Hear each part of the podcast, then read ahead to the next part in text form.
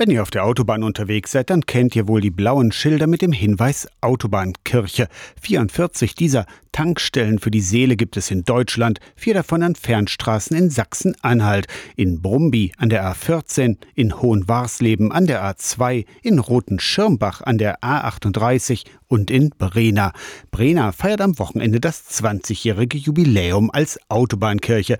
Bernd Löchel, der Vorsitzende vom Gemeindekirchenrat, verrät euch, wie er nach Brena kommt. Autobahn 9, Autobahnabfahrt 13. Löchel hat sich vor 20 Jahren noch mit dafür eingesetzt, dass die Klosterkirche St. Jakobus und St. Clemens in Brena als Autobahnkirche anerkannt wird. Das Ensemble mit den 800 Quadratmetern Dachfläche ist nicht zu übersehen. Unsere markante Kirche mit den zwei Dächern, die sieht man, ob man vom Süden kommt und vom Norden kommt. Ein paar Voraussetzungen braucht es, damit sich eine Kirche auch offiziell Autobahnkirche nennen darf. Eine offene Kirche, nicht mehr als 1000 Meter von der Autobahn entfernt, ausgeschildert, Toiletten frei zugänglich. Brena ist zwar inzwischen ein wenig weiter entfernt von der Abfahrt. Grund ist der sechsspurige Ausbau der A9 vor ein paar Jahren. Autobahnkirche ist Brena trotzdem geblieben. Bestandsschutz sozusagen.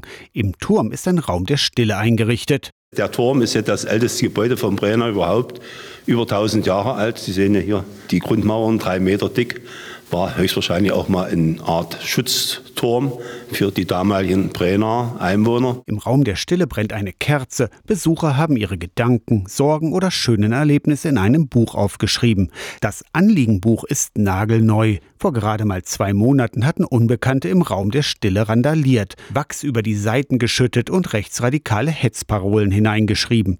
Bernd Löchel ist immer noch fassungslos. Die bisher schlimmste Negativerfahrung, dass in diesem Anliegenbuch mit der Kerze versucht wird, Wachs reinzubringen. Vor über 500 Jahren, damals gab es in Brena noch keine Autobahn, dafür aber ein Kloster, hat Katharina von Bohrer, später Martin Luthers Ehefrau und seine Managerin in Brena gelebt. Es ist so dokumentiert, dass Katharina von Bohrer als Halbweise, als vier- bis fünfjährige in das Kloster von Brena gekommen ist und hier fünf Jahre eine Grundausbildung erhalten hat. 1509 ist sie ja nach Nimschen in Sachsen. 1513 ist es dort erst zur Nonne geweiht worden. Und von dort aus sind die zehn Nonnen Richtung Torgau geflüchtet. Und Martin Luther hat Katharina geheiratet.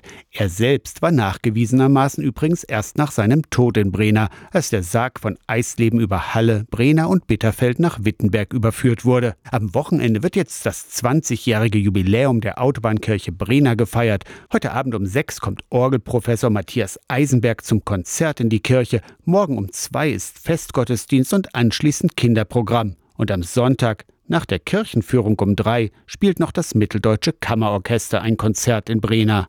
Aus der Kirchenredaktion Torsten Kessler, Radio SAW.